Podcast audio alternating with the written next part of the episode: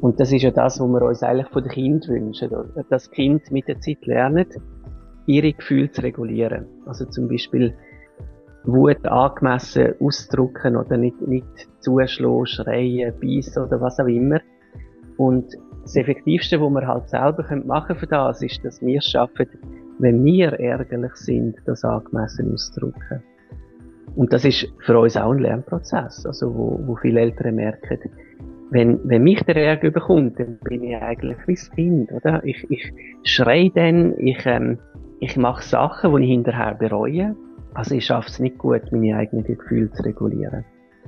Mhm. Und ich denke, das ist ein wichtiger Grund, warum wir auch im Buch dort ansetzen, oder dass man zeigt, man darf sich mit dem Kind gemeinsam auf den Weg machen.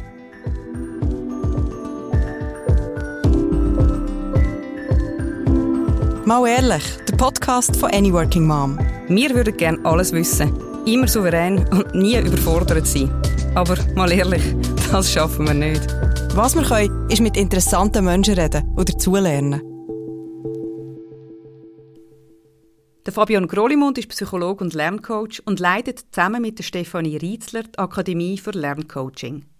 Die beiden haben auch verschiedene Kurzfilme und Bücher verfasst für Eltern und Kinder.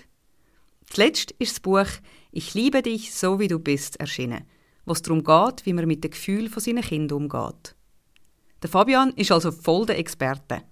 Weiss er auch immer Rat? Mal hören. Du hast eigentlich alles mega im Griff und kennst dich mega aus. Ist das so?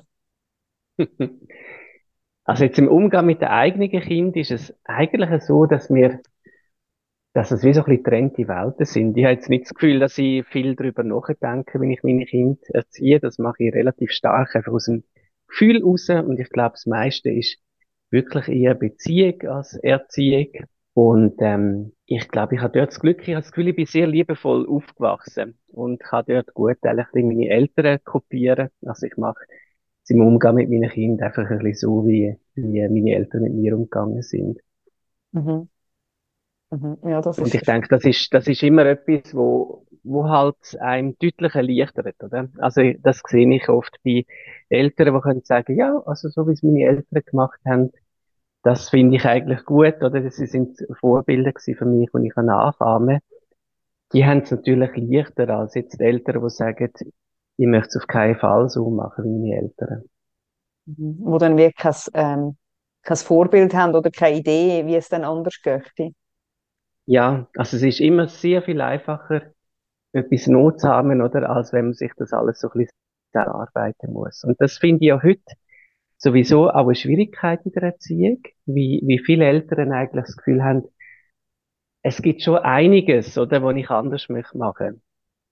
Und dann ist man oft in so einem Zwiespalt drin, dass man merkt, ja, meine Erziehung hat mich natürlich sehr stark prägt. Die ist im Buch, oder? Und im Kopf habe ich jetzt aber andere Konzepte.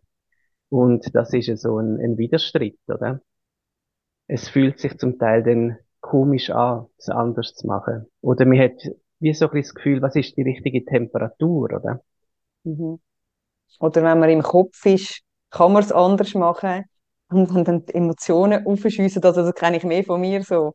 Die Sätze, die ich nie wollte sagen, die kommen dann, wenn ich halt schon ein bisschen halb außer mir bin. Also und das sind jetzt keine schlimmen Sätze, aber einfach, wenn ich unter Anspannung bin, was mir als Eltern relativ schnell ist, dann gehe ich natürlich in das rein, was ich schon kenne. Absolut. Also gerade Stress oder und, und Emotionen, das holt einfach das für, was abgespeichert ist. Mhm. Mhm. Du hast, ich habe das Gefühl, eine wahnsinnig lustige Zeit mit deinen Kindern auch. Du hast teils sehr. sehr, sehr lustige Sachen. Deine Kinder ähm, geben dir sehr gerne Paroli, hat man so das Gefühl. Ja, ich, ich habe wirklich das Gefühl, wir sind, wir sind sehr viel am Lachen. Ja, und ich finde, ich finde sie oft einfach wirklich witzig und eben gerade auch, auch dann, wenn sie vielleicht eine andere Ansicht haben. Das ist sicher jetzt etwas, wo ich finde, Humor hilft sehr oft, oder? Dass man eben dann jetzt nicht hässlich ist, sondern dass auch aus einer gewissen Distanz sieht, dass man vielleicht auch schon in dem Moment irgendwie ein bisschen das Gefühl hat, wenn ich das in zwei, drei Wochen erzähle, ist das eigentlich eine witzige Story. Mhm. Manchmal erzählst du so Stories, magst du eine erzählen, was sich ereignet hat? Ah, da muss ich jetzt gerade kurz überlegen. Aha, vielleicht gerade zum Erziehen.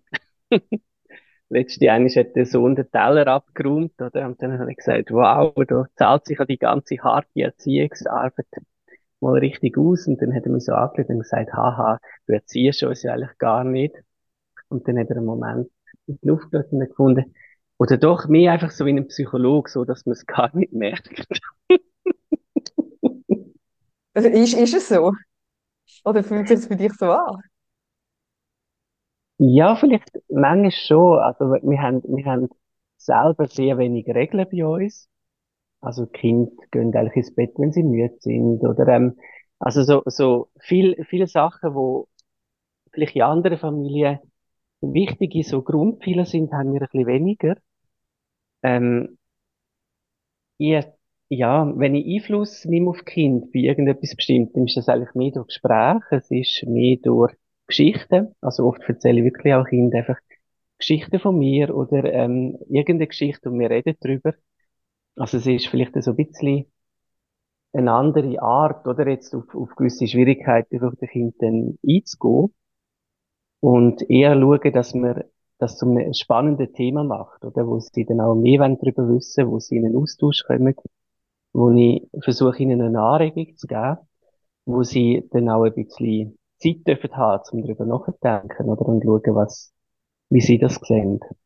Mhm. Mhm. Wir haben ja da zwei Bücher, also wo, wo bei uns die stehen auch Jaron und die Suche nach dem Glück und Lotte träumst du schon wieder, wo es eigentlich auch anhand von Geschichten, man kann dem Kind die Geschichte erzählen oder vorlesen, das Buch vorlesen und dann über Themen reden, die Kinder betreffen. Ja, ich finde das ein unheimlich ähm, effektiver und auch schöner Weg, oder? Zum, zum gewisse Denkprozess bei Kindern anzustoßen. Und ich glaube, das ist auch so ein bisschen das Prinzip, oder, wo jetzt wieder in diesem Buch vorkommt, dass es eben oft nicht darum geht, ich möchte jetzt, dass mein Kind sich so verhaltet und ich tue jetzt mit Belohnung und, und Bestrafung das Kind dazu bringen, oder, sondern dass man eigentlich das Kind wirklich ein bisschen auf, auf Augenhöhe begegnet, dass man durch eine Geschichte, durch ähm, etwas, wo man selber erlebt hat, eine Frage aufwirft und dass man das Kind dann auch irgendwie als Gesprächspartner ernst nimmt. Ja, wenn ich irgendwie so aus, mitgenommen habe aus meiner Kindheit, oder, dass wir mit meinen Eltern gut können reden, dass wir können argumentieren, dass wir auch mal eine Argumentation gewonnen hat und die Eltern gefunden haben, okay, hast mich überzeugt, oder? und ähm, auf dieser Ebene passiert dann auch sehr viel, oder? Dass man einfach merkt, ähm, es geht beim Erwachsenen werden ja auch darum, dass man seinen Standpunkt findet, dass man Verantwortung übernimmt für seine Ansichten, für, für sein Handeln. Und dass man aber dort eben auch eine gewisse Freiheit hat und, und abweichen darf von der Haltung von seinen Eltern. Eben, du hast es gerade vorher erwähnt, das neue Buch. Ihr habt ein Buch geschrieben, das heißt Ich liebe dich so, wie du bist. Und ich habe den Titel im ersten Moment angeschaut und gedacht, ja, ist ja logisch. Und dann habe ich aber gefunden, ja, nein, eigentlich also ja, wir sagen das alle und gleich sagen wir so Sätze wie pass doch mal ein bisschen besser auf, lass doch mal ein bisschen besser zu oder bist doch mal ein bisschen ordentlicher oder irgend so etwas. Also ja, wollte ich jetzt, dass das Kind, also zeige ich ihm, ich liebe dich so, wie du bist oder wollte ich eigentlich, dass es etwas macht, was ich wichtig finde? Ja, also das ist ein Spannungsverhältnis, oder? Wir alle haben irgendein Bild im Kopf ähm, von unserem Kind und manchmal weicht ja auch die Realität dann ab von dem Wunschbild, wo man jetzt das Gefühl, unser Kind ist zu laut, zu leislich, zu schüchtern und gewisse Abweichung ist dort normal, oder? Und das die darf sein. Es ist aber so, dass wirklich ganz viele Menschen rumlaufen mit dem Gefühl, dass sie nicht richtig sind, dass sie nicht genügen. Und mhm. ich finde, sobald man irgendwo in dem Bereich innen ist von Coaching, Therapie, merkt man, dass das wirklich ein Hauptproblem ist von vielen Leuten, oder dass sie das Gefühl haben, so, so wie ich bin, ähm, das passt eigentlich nicht. Und, und ich bin mit der Art, wo ich habe, eigentlich auch nicht wertvoll oder nicht, ich muss, ich muss mich immer irgendwie versuchen, gewisse Sachen anzupassen, oder das Bild, wo vielleicht meine Eltern haben oder die Wünsche, die der, wo der Partner, die Partnerin an mich hat. Und das ist wahnsinnig anstrengend. Also wenn man das Gefühl hat, ich darf eigentlich so, wie ich bin, gar nicht wirklich sein. Mhm. Und das haben wir auch oft natürlich in den Coachings gehabt mit ähm, jugendlichen Kindern, oder? Dass das schon sehr kommt, dass sie das Gefühl haben, sie spüren sehr stark gewisse Ansprüche von den Eltern an sie. Das kann sein, zum Beispiel bei Kindern Jugendlichen, die Prüfungsängste haben, wie man sagen, ähm, wenn ich das und das nicht schaffe, bin ich ein Versager, oder dann wären meine Eltern so enttäuscht von mir. Auch wirklich ein bisschen das Gefühl haben, sie kämpfen mit, den, mit den guten Leistungen die Aufmerksamkeit und Liebe von den Eltern. Mhm. Das ist natürlich sehr oft auch, wenn Kinder ein bisschen speziell sind. Wir, haben viele Kinder zum Beispiel mit ADHS, ADS oder in der Beratung und die haben oft das Gefühl, mich mag sowieso niemand, ähm, die wären mich am, am liebsten los, oder? Ich mache alles falsch. Ich bin schwarze Schaf von der Familie, es, es wäre besser, es geht mich gar nicht. Wie sie so viel die Rückmeldung bekommen aus der Umwelt und jetzt gar nicht unbedingt einfach von den Eltern, oder? Sondern von überall, von, von den Mitschülern, von den Lehrkräften, dass so wie sie sind, eigentlich, ähm, sie nicht in Ordnung sind. Und das ist etwas, wo, wo wirklich viele Leute betrifft und, und wo eine extreme Belastung ist. Wenn man so das Gefühl hat, ganz im Inneren, der Mensch, wo ich bin, der, der sollte ich eigentlich nicht sein. Mhm. Ja, und ich finde es als Mutter, eben, als ich den Titel gelesen habe, wenn ich dann wirklich ehrlich bin zu mir selber, muss sagen, habe ich immer die Neugier und die Kapazität, zum einfach mal anzuschauen, wie bist du eigentlich Kind und das annehmen. Und ich muss sagen, nein, stimmt, ich habe es nicht immer. Und also ich muss mich auch richtig manchmal dazu motivieren, zum zu sagen, schau jetzt mal, okay, wie ist es eigentlich? Ohne, also alle Vorstellungen und die Wünsche von außen, wie ein Kind soll sein haben und nachher noch von der Schule natürlich ähm, das auf die Seite schieben und okay, wie bist du eigentlich? Was findest du eigentlich? Was fühlst du eigentlich? Und ich finde, das ist hat mich jetzt euer Buch sehr weit einfach nochmal daran erinnert, dass, das, dass wir zu oft schnell in das hineinkippen, im ganzen Stress und so, mhm. um einfach ihnen etwas überstülpen, wo sie vielleicht gar nicht sind. Ja, also es passiert mir natürlich auch und das passiert allen, oder? Und ich finde, ähm, man darf sich da auch als Elternteil nicht zu sehr unter Druck setzen, dass man immer offen ja. alles annehmen, oder? Das, das funktioniert nicht. Aber ähm, was ich zum Beispiel sehr oft das Gefühl habe, gerade bei Jugendlichen, ist, dass sie sagen, meine Eltern hören mir gar nie zu. Oder? Mhm. Sie sind eigentlich immer nur, hast du das schon gemacht, denkst du an das, du musst dann noch, kannst nicht ein bisschen, also das Gefühl von, ähm, die sind eigentlich ständig dran, mich irgendwie zu kontrollieren, zu beobachten, irgendwo hin zu motivieren oder zu drucken, oder? Und einfach so die Frage, wie, wie geht's dir eigentlich und was erlebst du gerade, dass es wirklich verschwindet unter dem. Und mhm. das fände ich ganz, ganz wichtig, oder? Dass man dort immer wieder mal sich hinter sind und, und gerade jetzt zum Beispiel auch bei Jugendlichen, die der Pubertät sind, immer wieder mal überlegt, wenn habe ich eigentlich das erste, äh, das letzte so wirklich echt ein tiefes Gespräch mit meinem Kind gehabt, wo es darum gegangen ist, wie es ihm gerade geht. Ohne, dass ich irgendwelche Rotschläge gegeben habe oder dass ich gesagt habe, du musst halt oder du sollst, sondern wirklich einfach, wie, wie ist es im Moment bei dir? Mhm. Spannend finde ich in eurem Buch, dass eigentlich eben, du hast jetzt auch so ein bisschen schon angetönt, es geht am Anfang nicht um Kind, also in euren Kapitel gerade beim Start. Warum? Ja, wie wir uns eigentlich bei dem wirklich selber im Weg stehen, oder? Wie wir, wir, wir beobachten unser Kind, wir sehen etwas und das löst Gefühle in uns aus. Das macht uns wütig, das macht uns ängstlich, das besorgt uns, wir schämen uns vielleicht und dann sind wir eben nicht mehr bei uns und beim Kind, oder? Sondern wir versuchen ganz schnell, die Gefühle loszuwerden und dann sind das oft die Momente, wo wir eben dann eigentlich so reagieren, wie wir uns das nicht wünschen. Mhm. Weil wir die Gefühle nicht aushalten. Ja, wie wir die Gefühle nicht aushalten. Also die beim Kind nicht, aber eben auch unsere eigenen nicht. Mhm. Dass wir merken, wenn mein Kind wütig wird, dann wühlt mich das so auf, oder dass ich einfach das Gefühl habe, das muss jetzt ganz schnell anders werden, oder das Kind muss sich jetzt beruhigen, damit ich mich wieder oben abholen kann. Und das sind vielleicht auch die Momente, wo man dann sagt, du gehst jetzt ins Zimmer, bis du beruhigt hast, oder so musst gar nicht sein mit mir, oder? und wir eben gar nicht mehr, ja, die Fähigkeit haben zu schauen, okay, das Kind ist jetzt vielleicht völlig überfordert mit der Situation oder frustriert und es braucht uns in dem Moment. Mhm.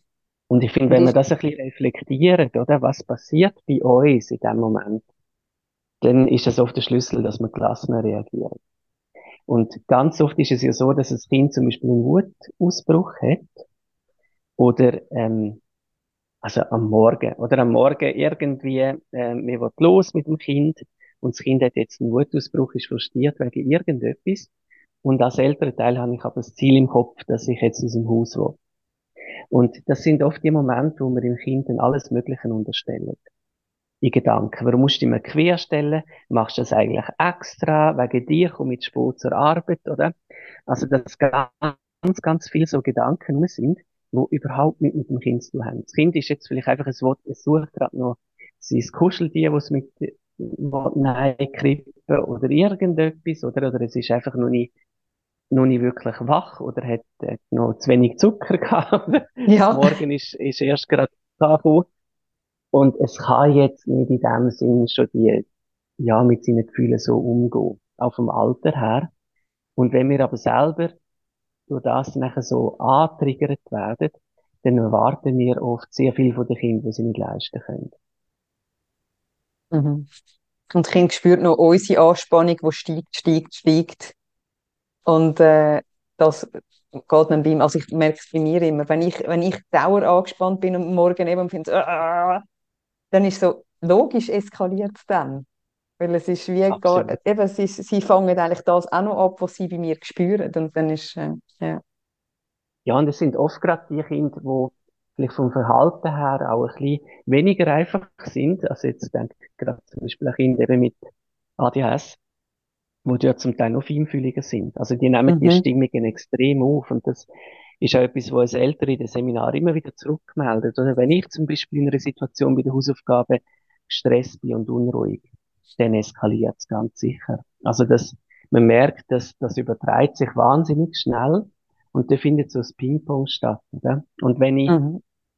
ähm, ein bisschen besser als älterer Teil weiß, welche Situationen sind für mich schwierig, was geht denn in mir vor, dann kann ich auch besser ja, gewisse, gewisse Fallen vermeiden, oder, oder weiss dann in dieser Situation selber besser, wie ich meine Gefühle kann regulieren Und das ist ja das, was wir uns eigentlich von den Kindern wünschen, oder? dass Kind mit der Zeit lernen, ihre Gefühle zu regulieren. Also zum Beispiel Wut angemessen ausdrücken oder nicht, nicht zuschlagen, schreien, beißen oder was auch immer. Und das Effektivste, was wir halt selber machen können für das, ist, dass wir es schaffen, wenn wir ärgerlich sind, das angemessen auszudrücken. Und das ist für uns auch ein Lernprozess, also wo, wo viele Eltern merken, wenn, wenn mich der Ärger bekommt, dann bin ich eigentlich wie das Kind, oder? Ich, ich schrei dann, ich, ähm, ich mache Sachen, die ich hinterher bereue. Also ich schaffe es nicht gut, meine eigenen Gefühle zu regulieren. Mhm. Und ich denke, das ist ein wichtiger Grund, warum wir auch im Buch dort ansetzen oder dass man zeigt, man darf sich mit dem Kind gemeinsam auf den Weg machen. Und man kann im Kind ähm, ja, Hilfestellungen geben, damit es mit seinen Gefühlen gut zurechtkommt. Man kann die eben aber auch für sich selber nutzen. Mhm. Würdest du auch dazu raten, dass man das auch thematisiert mit dem Kind zusammen? Wenn man jetzt selber eben äh, eine Gefühlsregulation nicht gut ankriegt, dass man das auch anspricht? Ja, also also das letzte Mal sind wir, wir sind mit dem Zug auf Kroatien gefahren, letztes Jahr mit meinem Sohn. Und die haben gesagt, pass auf den Koffer auf, oder? Und dann, wenn wir im Bus einsteigen, und er hat dann einfach, hat mir einfach schwätzen und hat ihn irgendwo liegen. Und dann haben wir ihn schnell angeschnurrt, oder? Und das finde ich nachher wichtig, dass man auch als ältere Teil auf das zurückkommt und sagt, du, mir geht's ein bisschen gleich wie euch, wir sind jetzt 25 Stunden schon unterwegs, oder in dem Zug, es ist heiß, ich ich habe gerade, ähm, ich bin gerade wirklich ein bisschen zu hässig geworden. Es tut mir leid, ich überreagiert. Und eigentlich ist es meine Verantwortung, zu schauen, dass wir alles haben, oder?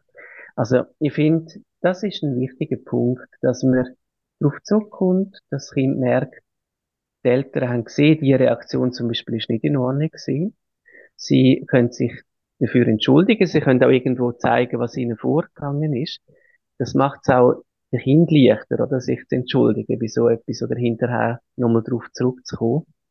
Und wenn man als Eltern dort das Gefühl hat, das, das habe ich manchmal in Beratungen, dass Eltern zum Beispiel das Gefühl haben, dann hat doch das Kind keinen Respekt mehr, wenn man sich als Elternteil entschuldigt, oder? Und ich finde das ein ganz wichtiger Punkt, dass wir den Kind zeigen, wir sind auch Menschen, oder? Wir machen Fehler und manchmal reagieren wir nicht so, wie es richtig wäre oder wie wir das gerne hätten. Und wir können zu dem stehen und etwas daraus lernen. Mhm. Und dann, dann sind wir eigentlich hilfreiche Vorbilder, finde ich. Und nicht, wenn man so tun, als hätte das nicht stattgefunden. Ja, ich finde das auch noch schön, mein älterer Sohn, der ist jetzt aktiv. Der spiegelt das halt sehr stark, wenn wir irgendwie etwas sagen. Jetzt, also du, du irgendwie nicht so umtoben, wenn du hässig bist oder, oder ähm, sag's, sag's ruhiger, wenn dich etwas aufregt. Und dann sagt er, mhm. Schaffst ja du auch nicht immer. Und dann findest du, ja. Und dann, also, aber eben, dann kannst wieder, äh, dann können wir uns nachher austauschen und sagen, okay, was hilft mir? Zum Tipp eben, mir hilft die Hand klatschen und mein Hirn dann irgendwie schnell einem Moment äh, wie so neutralisieren und dann sagt er, was hilft denn ihm und dann schauen wir und manchmal eben entstehen so das lustige Situationen, wenn ich mich gerade wegen etwas aufrege und sage, bam, Hand klatschen und dann, ja, aber es ist ich finde, ich finde, dass eben, weißt, das ist eigentlich die, die schöne ähm, Entwicklung, finde ich, dass man eben eigentlich, mit dem kommt man ja auf die Augenhöhe. Und oh. ich denke, das ist etwas, was früher anders war, oder? Dass man nämlich zum Beispiel erwartet hat, dass Kinder ihre Gefühle unterdrücken, damit die Erwachsenen nicht in ihre Gefühle hineinkommen. Oder? Also der Erwachsene hat dürfen eine Ohrfeige verpassen, hat dürfen schreien, hat eigentlich in seiner Wut in völlig Kontrolle dürfen verlieren, aber das Kind nicht. Also das Kind hat eigentlich müssen seine Gefühle unterdrücken, oder damit der Erwachsene nicht gestresst ist. Und das ist, äh, das ist so eine völlig ähm, komische, finde ich, Auffassung von Respekt mhm. oder? Wo eigentlich nur mit Angst zu tun hat beim Kind. Voll. Ja. Und das, wo, wo, wo heute viele Eltern anstreben, oder? Das ist natürlich viel komplizierter. Also, dass ich sage, ja, ähm, wir haben unsere Gefühle und die sind manchmal schwierig und dann knallt das aufeinander, oder? Und ich muss mich auch in Frage stellen. Ich, ich muss mich auch damit befassen, wie bin ich jetzt mit der Situation umgegangen und ist jetzt das ein angemessener Ausdruck von meiner Wut und was könnte ich da dazu lernen? Und in diesem Moment fühlt man sich ja oft ein bisschen, ein bisschen schwach auch. Also jetzt wird man durch den Spiegel vorgehalten, oder? Vielleicht würden Großeltern sagen, das Kind ist frech, wenn es so etwas sagt. Aber eigentlich ist es einfach offen und ehrlich und ist in einer Beziehung inne, wo es getraut, das zum Ausdruck zu bringen, oder? Dass es auch Erwartungen hat an uns. Cool. Ich finde das auch schön. Ich muss das im ersten Moment schlucken, wenn ich, wenn ich so äh, Gegenwehr oder eben das Gegenargument bekommen und finde dann gleich, hey, wie cool, dass sie sich sicher fühlen, um halt das zu sagen. Weil, mhm. also bei anderen Generationen hat es einfach eins gesetzt, wenn, wenn ein Kind sich getraut, eben gegen die Respektsperson angehen. Und es ist ja schon auch, also du hast vorher gerade gesagt, ja, man hinterfragt sich. Und ich finde, ja, das ist vielleicht auch etwas, wo wir jetzt wie können, wo andere Generationen auch nicht können, wenn ich mich in einer Handlung hinterfrage, hinterfrage ich ja nicht mich als gesamte Person. Und bei anderen merkst du, wenn sie den Respekt verlieren, ist eigentlich ihre ganze Person abgewertet. Und das ist dann mega schwierig, um das zu handeln. Ja. Das ist aber auch etwas, was heute natürlich vielen Eltern Mühe macht, oder? Wie viele Eltern auch viel zu viel in dem Hinterfragen sind. Mhm. Und ähm, ganz verkrampft irgendwo auch das Gefühl haben, ich darf, ich darf nichts falsch machen, ich darf keine Fehler machen, oder? Und ich immer ganz wichtig finde, doch, das dürfen wir, oder? Also, die Kinder brauchen keine perfekten Eltern, sie brauchen keine Eltern, wo, wo, wo immer ruhig sind, wo, wo nie irgendwie, ähm, ihre Gefühle reinkommen, das wäre, das wäre ja schrecklich, die Vorstellung, oder? Sondern, sie brauchen Eltern, wo, wo fähig sind, das zu reflektieren und, und das auch irgendwo ein Stück weit zum Thema zu machen und, und eben gemeinsam mit dem Kind auch Lösungen zu erarbeiten. Und ich finde, bei sich selber und beim Kind einfach eine gewisse Toleranz haben, was das mhm. anbelangt. Gefühl, oder? Und das, und das können die im Alltag integrieren. das kommt ja bei euch im Buch auch sehr stark vor, finde ich, dass ähm, Fehlerkultur mit Augenmaß, wo ich finde, es, ist, es schwingt auch immer sehr fest mit, dass eben nicht Eltern das leben und die ganze Zeit hinten schon vom Ohr haben, du machst alles falsch, du machst alles falsch, so müssen wir es richtig machen. Nur so, wenn es nur so gerade durchziehst, dann ist es richtig und sonst ist alles daneben. Das ist euch, ist euch bewusst, also haben bewusst so gemacht, dass das ja, wenn ich das einfach wahnsinnig einengend finde, oder wenn man so das Gefühl hat, ähm, Erziehung ist so etwas, wo, wo man richtig und falsch kann machen und darum gefällt mir das auch, wenn man wirklich das einfach sieht, als ich, es geht darum, dass ich mit meinem Kind in einer liebevollen Beziehung bin, oder? Und der Grundton muss irgendwie stimmen. Das Kind merkt, ich bin, ich bin gewünscht, oder? Und meine Eltern verbringen gern Zeit mit mir, sie sind interessiert an mir und dann hat sehr vieles Platz. Ein Brennpunkt ist noch dann das Thema Schule, wo man schon auch merkt, dann kommt oft kommt so ein Ausseneinfluss rein noch ins Familiensystem, wo nochmal mehr Druck aufsetzt, nochmal mehr Dynamiken in Gang setzt, Gefühl auslöst. Ähm, ja, wie, wie kann man das irgendwie begleiten? Gerade dort ist eben das Gefühl begleiten und die eigenen Gefühle im Griff haben extrem schwierig oder herausfordernd. Mhm. Das ist, ähm, sobald das Kind in Institutionen kommt, das fängt bei den Krippen eigentlich an, oder? Oder schon nur bei der Untersuchung vom Hausarzt, wird man auf eine Art mit Normen konfrontiert. Und das, das ist, das ist schwierig auszuhalten. Auf der einen Art, auf der einen Weise haben wir ja auch zum Beispiel im Bildungssystem so die Tendenz von der, von der Inklusion, Integration, ähm, dass wir sagen, alle Menschen sind unterschiedlich. Aber nachher haben wir doch immer die Raster, oder, wo man eigentlich schaut, passt jetzt das Kind in das Raster. Denkst du im Kindergarten, oder, das Elterngespräch, dann hat man die 22 ähm, Kompetenzen, oder, in diesen drei Bereichen. Und es wird dann eigentlich zurückgemeldet, wo, wo ist das Kind schon auf dem Stand, wo es sollte sein und wo sind noch die Förderschwerpunkte. Und dann hat man schon auch das Gefühl, das Kind ist so eine Mühle drin, wo es darum geht, es so auf eine Art an einen Standard anzupassen. Und es wird einem zurückgemeldet, wo das Kind in dem Sinne nicht genügend funktioniert. Oder vielleicht kann es eben beim Lesen, Schreiben, Rechnen ist es langsamer im Lernprozess, als erwartet wird. Oder es ist im sozialen Bereich, hinkt es hinten drin. Du machst Anführungszeichen beim hinkt hinten drin. ja, wie, ähm, Kinder sind halt extrem unterschiedlich, oder? Und es ist wie, mir, mir ist sich das bewusst, aber man hat es noch nicht akzeptiert. Und ich finde, der grosse, äh, das grosse Problem, wo wir im Moment im Schulsystem noch drinnen haben, ist, dass wir neue Sachen, wie zum Beispiel Inklusion, Individualisierung oder das Konzept, jedes Kind ist unterschiedlich, einfach drüber gestülpt haben über das Alte mit ähm, Notenselektion, oder, wo wir dann eigentlich sagen, jedes Kind ist unterschiedlich, aber am Donnerstag bei der Prüfung sollten alle zum gleichen Moment das Gleiche können. Genau. Und das passt einfach nicht zusammen. Das ist auch etwas, wo ich merke, da leiden sehr viele Lehrkräfte darunter, wie sie merken, es stimmt einfach nicht, es funktioniert nicht. Oder wenn wir so eine heterogene Gruppe haben, dann können wir einfach nicht allen mit der gleichen Erwartung begegnen.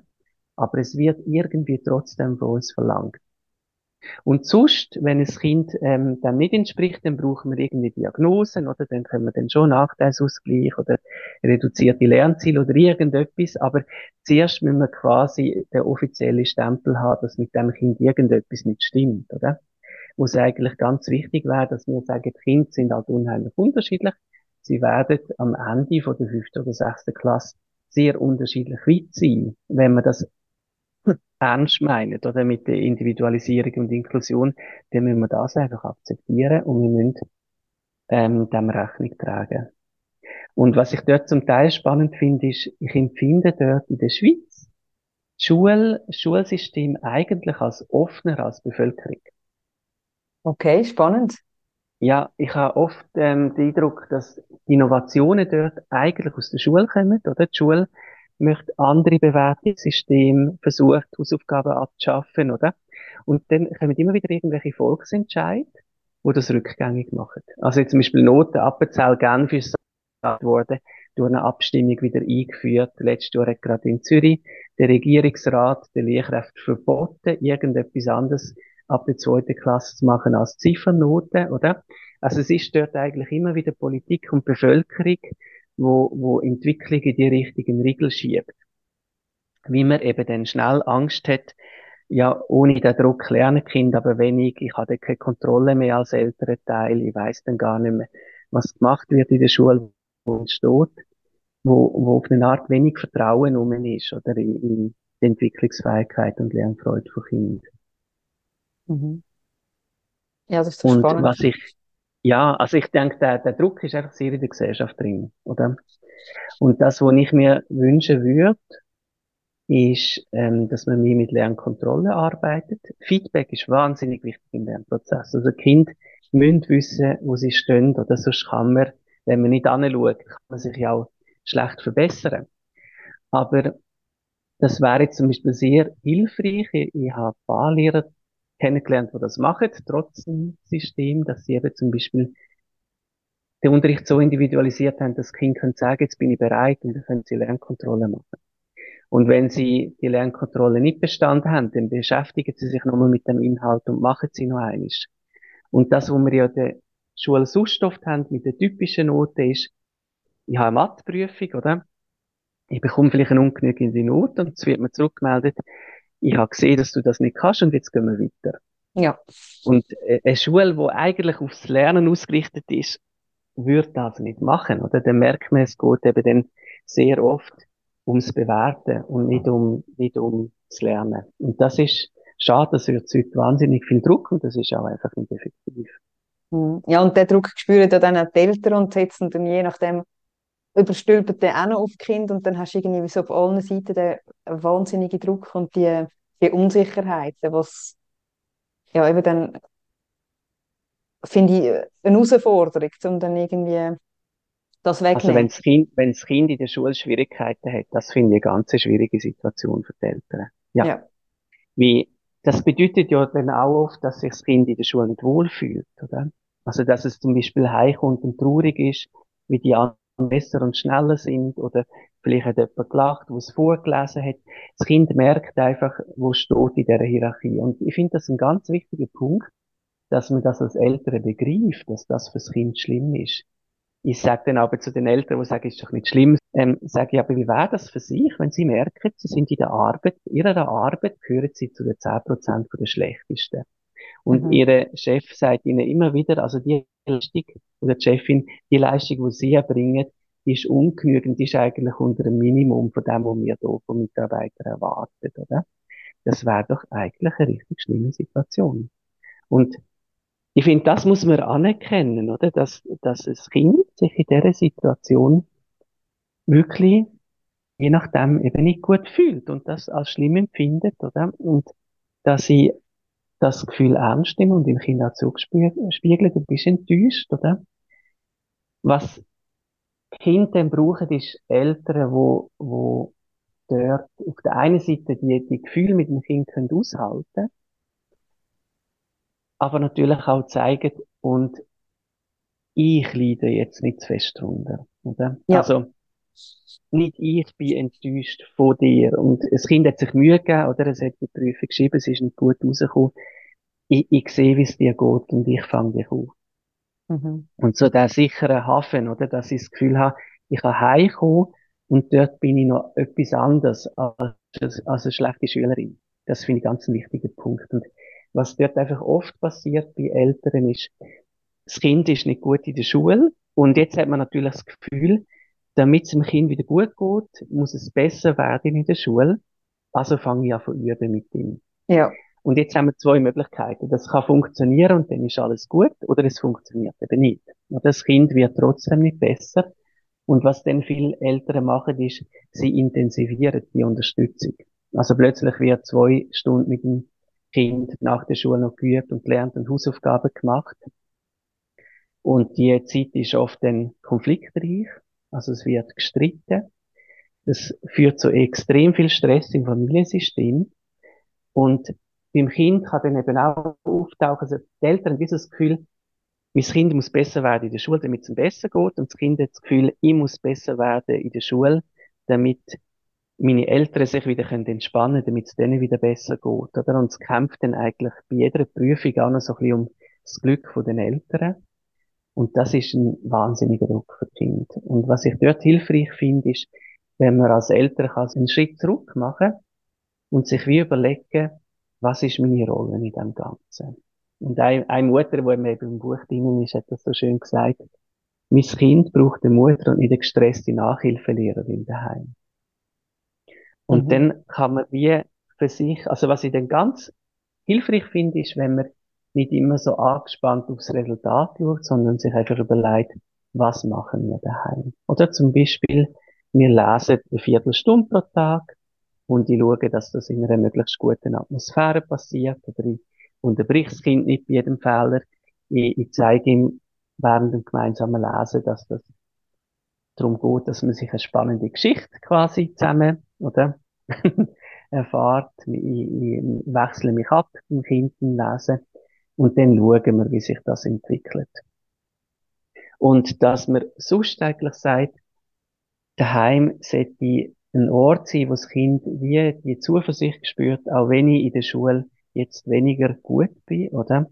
Glauben meine Eltern, dass sie eine Zukunft haben. Dass sie, ja. sie sehen, sie sehen Möglichkeiten für mich und haben ein gewisses Vertrauen in mich, dass es auch ohne, ohne Glanznoten funktionieren wird in meinem Leben. Und das, das finde ich ganz wichtig, dass man dem Kind das kann mitgeben Ja, das finde ich manchmal so schwierig, dass viele Eltern zwar sagen, hey, Schule ist nicht das Wichtigste, sagen es zum Kind und alle, alles, äh, ihre, ihre Zeichen oder ihre Handlungen behaupten aber dann etwas anderes, eben, dass sie dann gestresst sind wegen schlechten Noten oder versuchen zu intensivieren oder Kind zum Lesen zwingen. Das, also ich muss mich da ja auch immer bewusst wirklich sagen, okay, es ist überhaupt nicht, also ich finde es wirklich nicht so wichtig. Ich finde, es gibt viele Wege zum, zu dem kommen, was wir dann irgendwann machen in seinem Leben, aber mit dem dann auch umgehen und sagen, okay, gut, das, ähm,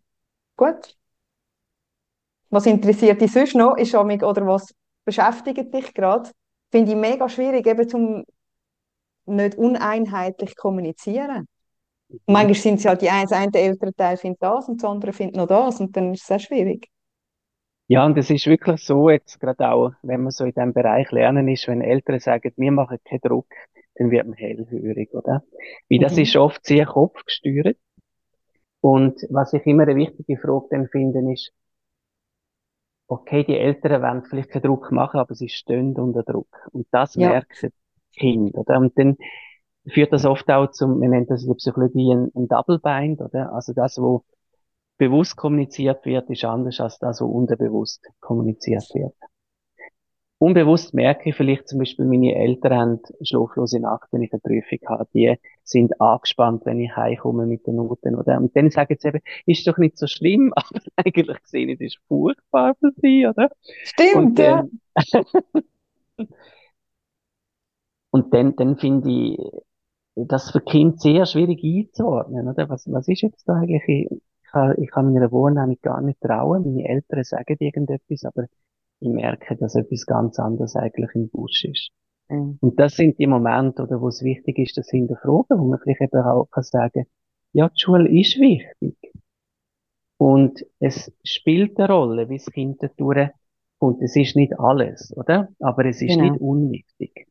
Es ja, ist, nein, ist, das stimmt, ja. Ja. Also, also ich meine nicht, es ist unwichtig, aber es ist ein einzelnes Ereignis oder an dem Zeitpunkt die Leistung können zu bringen, finde ich nicht wichtig. Aber wenn es dem Kind ja. wichtig ist, dann ist es, ist es wichtig. Aber ja. Ja, und es, es spielt eine Rolle, was in der Schule passiert, oder? Natürlich. Ja. Also wenn, wenn, wenn ein Kind zum Beispiel dort immer eben erlebt, ich genüge nicht, ich kann das nicht, oder ich bin überfordert, das, das sind schon prägende Erfahrungen. Und dann ist es auch auf eine Art wichtig, dass wir uns als Eltern überlegen und wie stehen wir jetzt zu dem, oder? Und welche Unterstützung braucht mein Kind? Damit es eben nicht zum Beispiel mit der Zeit das Gefühl hat, ich habe sowieso nichts, ich bin jetzt blöd, blöd oder? Und, und zum Beispiel eben das Selbstwertgefühl dann so in den Keller geht. Mhm. Oder wenn es mit Hilfsfragen zu uns kommt und wir einfach immer würden abwürgen und sagen, du, das ist gar nicht wichtig, dann ähm, nehmen wir ja. Motivation. Ja. Mhm. Und das ist ja manchmal dann eben eher wichtig, dass man, dass man sieht, zum Beispiel mein Kind hat Mühe, ich kann das, ich kann das realistisch einschätzen, oder? Und ich helfe meinem Kind, ein Ziel zu setzen, das es erreichen kann.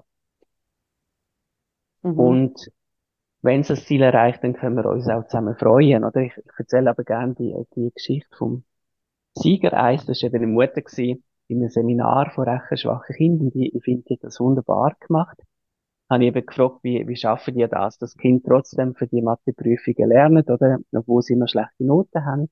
Und sie hat eben gesagt, für uns ist es wichtig, sie zuerst mal die Messlatte abtun, oder, und einfach sagen, ein Vierer genügend ist jetzt einfach eine schöne Note für unser Kind. Und wenn wir ein bisschen dranbleiben, wenn wir zehn Minuten pro Tag üben, dann kannst du es eben oft erreichen. Sie hat dann gesagt, eben, wenn, wenn wir in über 10 Minuten pro Tag, das haben wir einfach unseren Time-Timer oder unseren Wecker, wo wir es eingeben. Und mit den Übungsmaterialien von der IF-Lehrerin machen wir das. Das wäre eben die Input-Orientierung, oder? So viel machen wir und mehr nicht. Und wenn sie dann heimkommt mit einer Vierer, dann freuen wir uns, oder? Dann gehen wir ein Siegerglas essen. Und die hat sie dann eben gefragt, was machen wir, wenn sie ungenügend ist? Dann hat sie gefunden, dann gehen wir ein Trostglas essen. Aber ja. einfach, wenn die Tochter heimkommt, oder sie soll wie gesehen, ja, meine Eltern erwarten, dass ich mich in, in einem gesunden Rahmen bemühe. Wenn es ein Erfolg ist, dann freuen sie sich mit mir. Wenn es ein Misserfolg gibt, dann fangen sie mich auf und sind da für mich. Und das ist, finde ich, eine gute Haltung, oder? Wo man eben nicht sagt, es ist alles gleich und es ist ja nicht so schlimm, aber eben auch nicht, du musst jetzt besser werden und, und einen riesen Druck macht aufs Kind, sondern wir als Elternteil ein bisschen schaut, oder was, was kann mein Kind leisten, was ist möglich, wie können wir, ähm, wie können wir schauen, dass wir da angemessene Erwartungen haben und wie können wir das Kind unterstützen, da gut durchzukommen. Mhm. Und auch bei sich selber, also Fehler mitteilen. Ich finde, manchmal ist es bei Kindern schwierig, dass sie nicht sehen, dass sie das Gefühl haben, die Eltern können alles, wissen alles und machen alles richtig. Ähm, mhm. Und manchmal sagen, wenn man irgendetwas völlig versemmelt hat und also sie dann durch das sehen und man ist auch nicht schlechter Mensch deswegen. Ja. Ja, und, und ich finde das einfach noch ein wichtiger Punkt, oder? Wenn man aber so das Gefühl hat, ähm, eben wenn zum Beispiel die Eltern einfach so, so signalisieren, ja, die Schule ist ja eh nicht wichtig und das blöde Schulsystem und so weiter, oder? Das, das merke ich, das ist auch bei gewissen Eltern drin. Ähm, wie soll das Kind denn das auch ernst nehmen. Das ist Voll. auch irgendwo eine Abwägung von der Welt, wo jetzt ein Partner immer würde sagen, deine Scheissfirma, und das ist doch eh, das ist eh wurscht, was du bearbeitest, oder? Ist ja eh nicht wichtig. Doch, das ist ja, das ist ja wichtig. Das Kind ist dort drin. Das hat auch so manchmal ein bisschen etwas, äh, fürs Kind. Meine Eltern wollen gar nicht anschauen. Sie wollen sich gar nicht mit dem auseinandersetzen. Und wenn ich zum Beispiel zeige, mich trifft's aber und ich bin enttäuscht, das darf gar nicht sein, oder? Also die, die Emotionen werden dann sofort von den Eltern abgewehrt. Und mhm. das ist, ähm, das ist so ein Bereich, wo es in diesem Buch sehr wichtig ist, dass wir, wir können zeigen, es ist wichtig, dass wir Gefühl von den Kind validieren, oder? Nicht, dass wir ihnen nicht immer sagen, wie sie sich sollen fühlen, brauchst doch keine Angst haben, oder? Äh, ja. Jetzt musst du doch gar nicht so wütig sein äh, das ist doch nicht schlimm, oder? Wo wir immer als Eltern eigentlich sagen, schau, in dieser Situation setzt die so und so fühlen, sondern dass man eben eigentlich dort mit einer gewissen Offenheit angeht und, und schaut, wie, wie, wie geht's dir denn? Oder? Und mhm. was, was brauchst du jetzt von mir? Mhm. Ich finde das auch wichtig. Mein Sohn hat mir eben auch mal so gesagt, weißt, verbringe so viel Zeit von meinem Tag in dieser Schule. Und ich dann auch finde, ja, und darum müssen wir schauen, dass es stimmt für dich dort. Weil das ist, es ist so unglaublich viel Zeit vom Tag, wo sie dort verbringen. Ähm, vieles kommen wir ja wirklich nicht mit über. Was, weißt, welche Dynamik, wie, wo, was. Und ich finde, ja, es ist, es ist mega schwierig und aber auch wichtig, irgendwie im Gespräch zu bleiben und zu schauen, was. Ja. Wie stimmt es und wie fühlt es sich an? Und, aber ja. Das ist ja auch so ein bisschen die schwierige Vorstellung, oder? Ich bringe jetzt mein Kind in das Gebäude Und dort passieren ganz viele Sachen, die es prägen. Und für mich ist das eine Blackbox. Ich sehe, ich sehe nicht wirklich drin. Aber ich weiß, die Freundschaften, die mein Kind hat oder nicht hat, die Erfahrungen, die es macht mit anderen Kindern, ähm, die Beziehung, die es zu der Lehrkraft hat, das alles wird es beeinflussen und prägen, oder? Und ich habe wahnsinnig wenig Einfluss darauf, was dort passiert. Und das, was ich kann machen, ist das Kind stärken daheim, ähm, ihm, ihm Fähigkeiten mitgeben, oder? Und schauen, dass der Kanal offen bleibt. Also, dass er das Gefühl hat, ich kann immer zu meinen Eltern gehen, die haben ein offenes Ohr. Und ich, ich kann erzählen, was dort passiert ist, oder? Und sie hören mir zu. Und das, Cool. denke ich, das ist so ein bisschen das, was wir als Eltern können machen oder? Dass wir einfach schauen, dass das Kind das Gefühl hat, dass das möglich ist. Und das ist eben sehr schnell nicht der Fall. Also ich finde das immer erschreckend, zum Beispiel, ähm, etwa die Hälfte den Eltern merken zum Beispiel nicht, wie ihr Kind gemobbt wird. Ja. Wie, wie Kinder das einfach für sich behalten, oder? Und Ja, sie das, wissen auch früher, was uns stresst und äh, Ja, also ich merke das oft, dass eben zum Beispiel das Kind das Gefühl hat, dass das stresst den Eltern oder es nützt ja sowieso nicht oder die Eltern sagen dann einfach Sachen, wo mir nicht nützen. Zum Beispiel musst halt mal, äh, er muss dich nicht kümmern, was die anderen denken oder dann musst halt mal dem eins schlagen oder, oder, also so quasi wehr dich oder, oder ignorier's. So, so Tipps, wo Kinder überhaupt nicht können anfangen damit. Und wenn Kinder zwei, dreimal solche Tipps gehört haben von den Eltern, die nicht funktionieren, ist für sie wie die Lösung, dann erzähle ich ihnen nicht mehr so. Oder sie haben Angst, dass die Eltern überreagieren, oder? Dann gehen die Eltern sofort in die Schule und reden mit der Lehrkraft und dann schimpft die Lehrerin miteinander und dann wird es noch schlimmer für mich. all die Eltern, die jetzt dir schon zugelassen haben und denken, oh Mann, ich habe schon so viele Sachen gesagt, wo meinem Kind vielleicht das Gefühl geben, es ist kein sicherer Hort bei uns daheim oder wo schon abwertende Sachen gesagt haben oder falsche Tipps. Was würdest du denn raten? Eben, zum nicht einfach sagen, jetzt habe ich eh schon alles falsch gemacht und Also, was ich immer erstaunlich finde, ist, äh, Kinder, Jugendliche erz- verzeihen einem wahnsinnig viel. Sobald man wieder zeigt, es ist wieder da, die Offenheit. Und Das ganz oft auch in Beratungen erlebt, oder dass eben zum Beispiel Jugendliche das Gefühl haben, meine Eltern hören überhaupt nicht zu, oder? Und es ist manchmal auch so gewesen, dass man das Gefühl hat, die Eltern, die Jugendlichen sind in der Beratung, man stellt ein paar Fragen, die Jugendliche erzählt von sich, und das ist alles Neuland für die Eltern, oder? Sie haben das gar nicht erfahren. Und wie, wie wichtig das der Jugendliche das ist und wie schön sie das findet, dass es jetzt die Gelegenheit gibt. Und man kann sich dort sehr gut wieder mit dem Kind versöhnen und, und auch zeigen, jetzt bemühe ich mich um eine Änderung. Wird mir wahrscheinlich nicht immer gelingen, oder? Aber ich, ich möchte es versuchen. Und das kann man immer wieder, immer wieder ändern, finde ich. Zum Teil sogar im Erwachsenenalter. Manchmal, manchmal gibt es also Situationen, dass man merkt, da ist jemand 40, 45 und die Person blankt immer noch drauf, dass die Eltern mal einen bestimmten Punkt einfach hören, oder? Ohne dass sie es gerade abwehren. Und dann, wenn das aber passiert, kann das eben auch in diesem Alter noch äh, sehr versöhnlich sich auswirken. mhm. Und das finde ich noch einen wichtigen Punkt. Wir schreiben in diesem Buch, ähm, ich liebe dich so wie du bist, dass bedingungslose Liebe eben nicht etwas ist, wo einem immer gelingen muss, sondern dass wie ein Geschenk ist, wo man dem Kind immer wieder machen kann. Und das finde ich ein, ein, irgendwie noch ein wichtiger Punkt, oder? Dass man einfach kann sagen, wenn mir das heute gelingt, dann bringt uns das näher. Mhm. Wir haben, du hast noch äh, auch schon erwähnt, wir haben auch viel mit Kindern mit ADS, ADHS zu tun. Ist jetzt Mhm. gerade das, die, eben, die stehen oft in der Schule manchmal ein bisschen im Fokus oder werden als störend empfunden oder es wird ihnen signalisiert. Ähm, gewisse gehen auch komplett unter, obwohl sie das haben. Ähm, dann kommen dann all die Diagnosen im Erwachsenenalter, wo man merkt, dass da irgendetwas ist. Was würdest du dort äh, raten? Weil viele Eltern, die ich kenne, sagen, sie brauchen Tools, um besser mit den Kindern umgehen, im Sinne von, dass die dann besser funktionieren in der Gesellschaft. Und ich habe mich dann gefragt, braucht es Tools oder würdest du etwas anderes raten? Also wir gehen eigentlich immer so von drei Punkten aus, wo ich finde, ähm, ein gutes Coaching, eine gute Therapie hat immer alle drei Aspekte mit drin.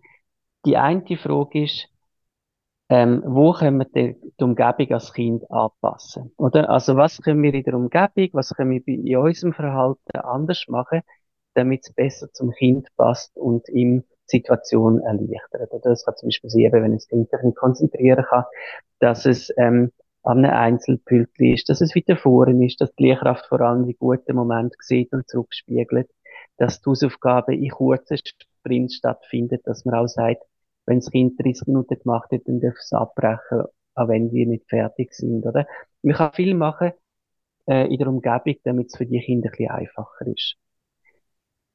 Der zweite Punkt ist auch das Kind, oder? Welche Kompetenzen braucht das Kind unbedingt und wie kann es die entwickeln?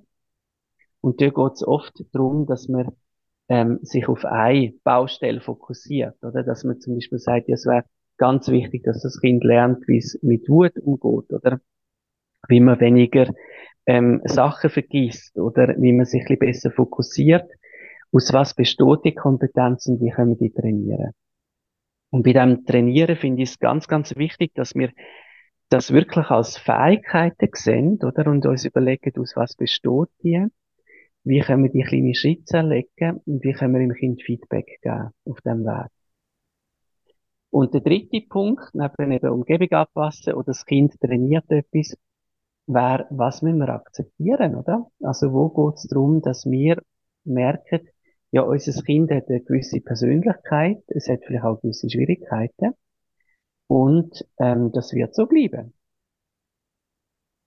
Und das ist oft auch ein ganz wichtiger Punkt.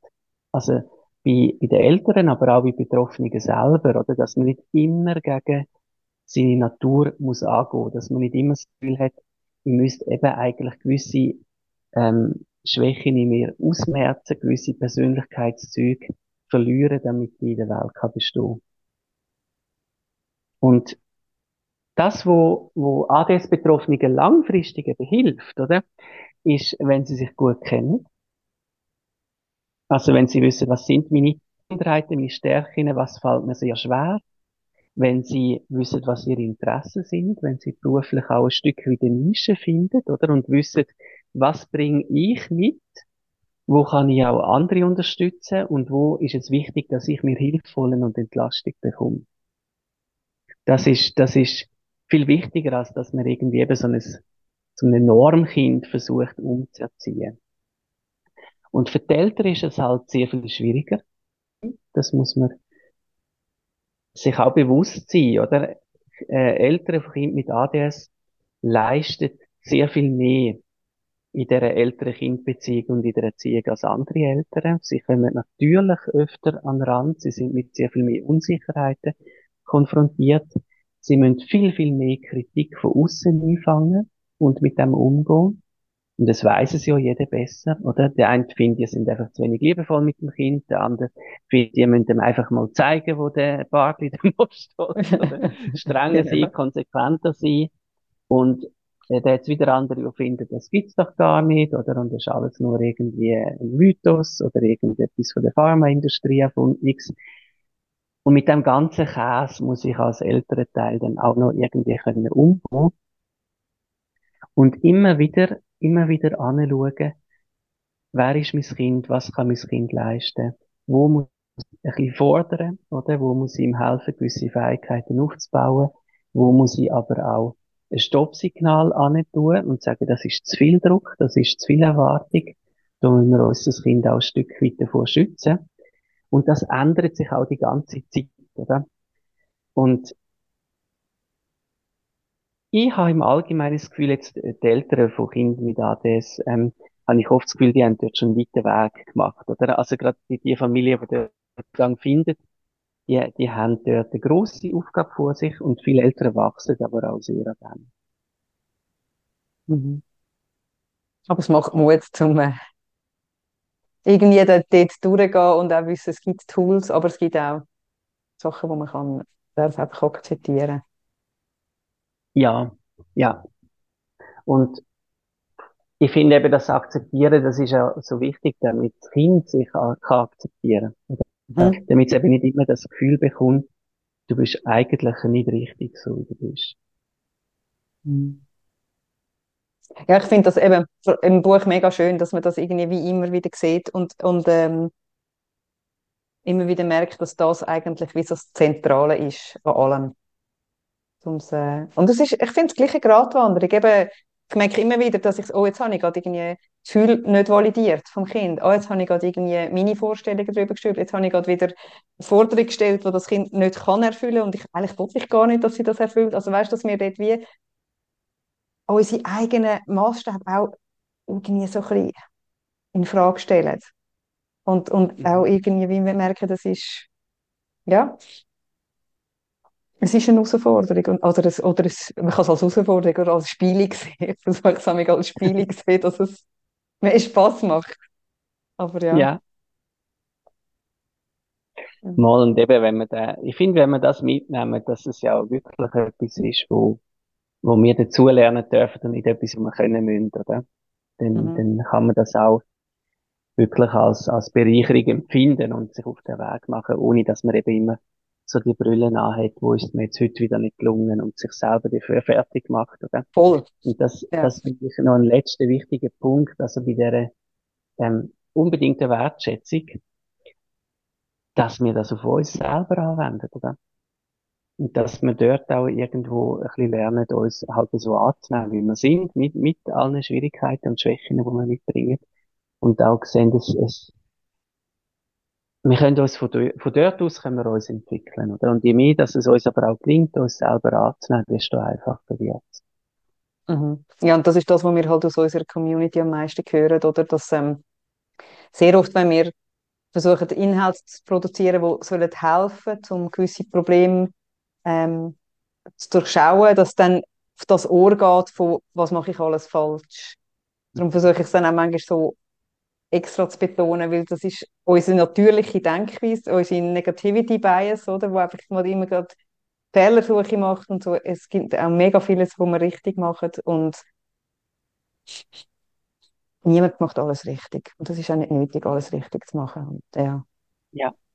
Es sind noch vielleicht eine Übung im Buch drin, die ich eben auch noch, noch wichtig finde in diesem Punkt, auch wegen der Prägungen, mhm. ähm, dass man sich wirklich mal Zeit nimmt, aufschreibt, was haben meine Eltern alles gemacht, wo ich einfach möchte übernehmen und ich finde, da bin ich dankbar dafür. Das ist wertvoll gewesen. Das möchte ich so meinen Kindern weitergeben. Ich finde, das hat oft auch etwas sehr Versöhnliches, oder? Dass man merkt, also ich, ich habe ganz viel Gesundes und Positives und Gutes mitbekommen, wo ich eigentlich kopiere, wo ich weitergeben kann. Und ein Vater hat das eben noch schön gesagt, wo auch im Buch drinnen ist. Wenn, wenn jede Generation sich ein bisschen bewusst macht, was ist wertvolles da gewesen, was eigentlich wertvolles mitbekommen und welche kleinen Sachen könnte ich noch dazu tun, oder? Dann sind wir doch auf einem guten Weg. Ja, unbedingt. Hat es sonst noch etwas, wo, wo du mega wichtig findest, noch zu erwähnen? Außer, dass die Leute einfach sollen das Buch lesen